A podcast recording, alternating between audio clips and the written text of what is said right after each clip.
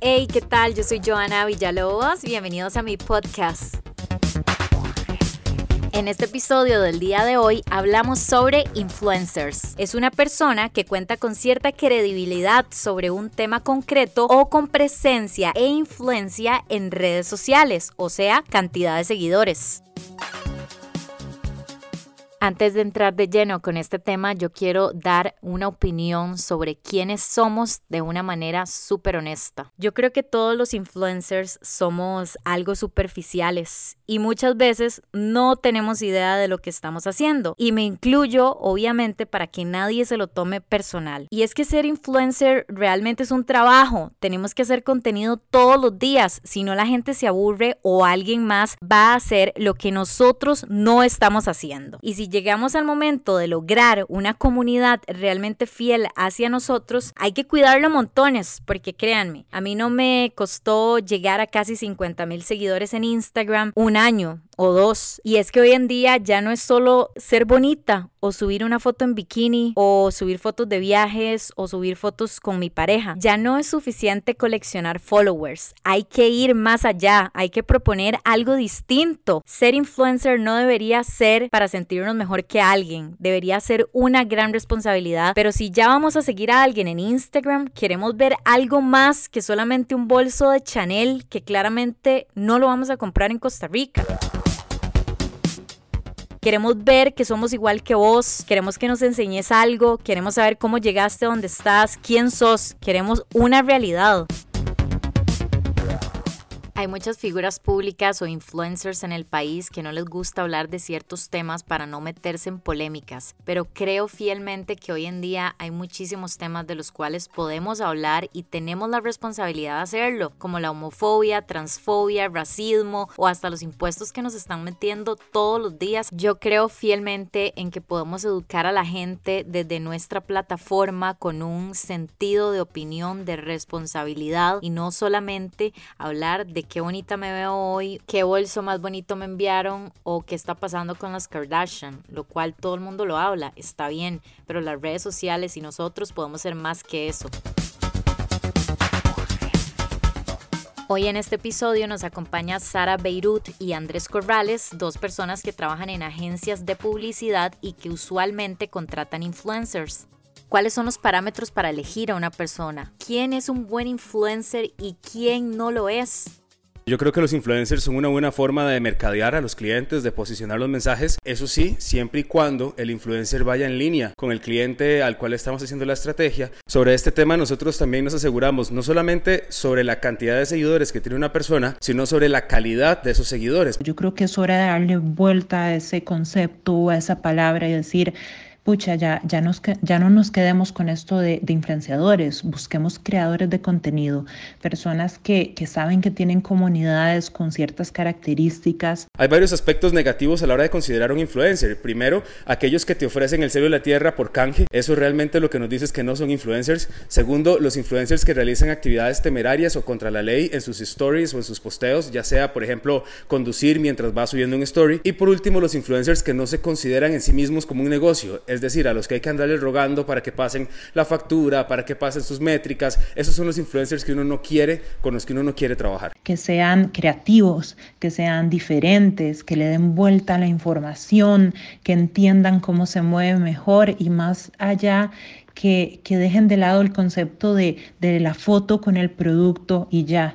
Original, divertido, no sé, yo creo que, que se pueden hacer muchísimas cosas. Eso es lo que estamos buscando primordialmente en la agencia.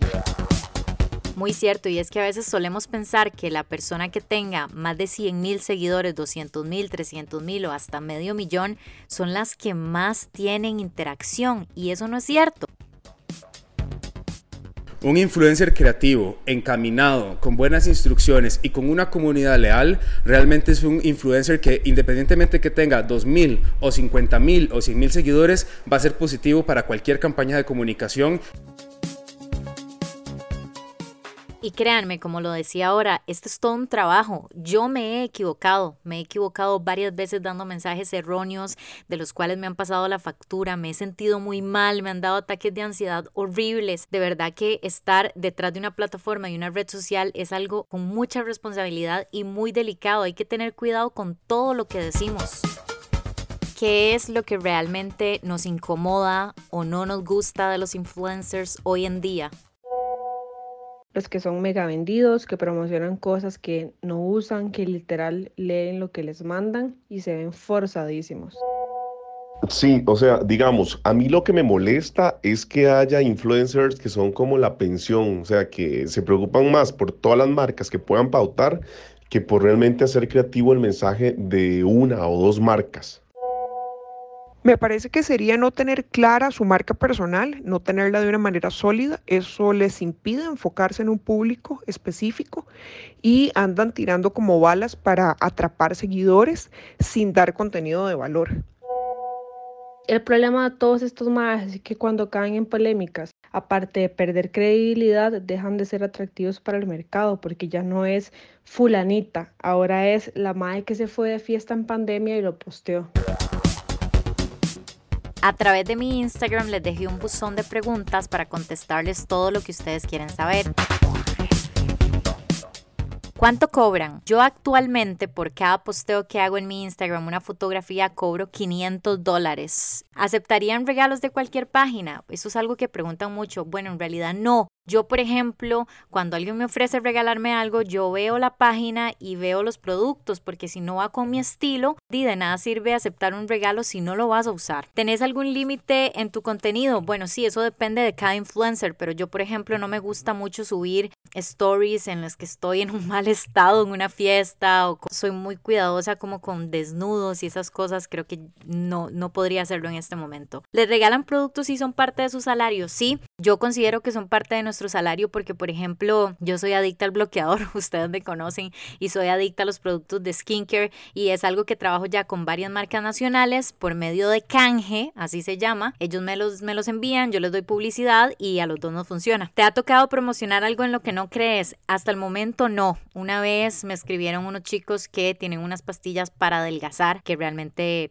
eh, su objetivo es que hagas ejercicio y adelgaces tomando las pastillas y yo no creo en, en, este tipo de métodos. Me iban a pagar bastante bien y tuve que decir que no porque realmente no va con lo que yo promuevo y sería muy hipócrita de mi parte promocionar algo que no voy a consumir. ¿Qué tan real es la vida que enseñan? Bueno, eso depende de cada persona, pero sí les puedo afirmar que todo lo que ustedes vean en redes sociales, un 70% en mi caso, 70-80% es una realidad. Hay un 20% que uno siempre va a esconder. Ingreso promedio según seguidores. Bueno, sí, supongo que cada persona, por ejemplo, una persona que tiene 10 mil seguidores no va a cobrar lo mismo que tal vez yo que tengo 50 mil o las agencias no se lo van a pagar o alguien que tiene 500 mil. Depende de la cantidad de seguidores. ¿Qué es lo más difícil de ser influencer? Bueno, lo más difícil es estar haciendo constantemente contenido, pensar qué hago esta semana, de qué hablo, qué promuevo, tratar de decirse a sí mismo, no voy a meter las patas, mejor no voy a hablar de esto y de cierta forma decir o hacer algo más. ¿Qué tan tóxico es este mundo por la competencia y así? Bueno, quiero ser muy honesta con ustedes y decirles que es realmente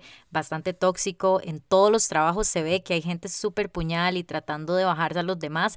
En este medio es completamente lo mismo. Hay mucha gente que te está poniendo buena cara y por detrás están hablando súper mal de lo que vos estás haciendo. Entonces yo creo que hay que tener mucho cuidado con todos y todas realmente. Y para terminar, quiero decirles que si les gusta el contenido de alguien, apóyenlo, denle like, comenten. Realmente uno se siente súper, súper bien cuando nos llegan mensajes de, hey, me encanta tu podcast, hey, me encanta lo que estás haciendo, hey, me encanta tu contenido. O sea, yo me pongo demasiado feliz. Así que apoyen a los que de verdad les gusta. Y este es mi podcast del día de hoy. Espero que lo hayan disfrutado y hayamos aprendido todos un poco sobre lo que es ser influencer. Mucha gente los odia, otros los quieren, otros más o menos, pero al final del día es nuestra realidad virtual y creo que vamos hacia un futuro muy similar. Que la pasen bien, nos escuchamos pronto. Chao.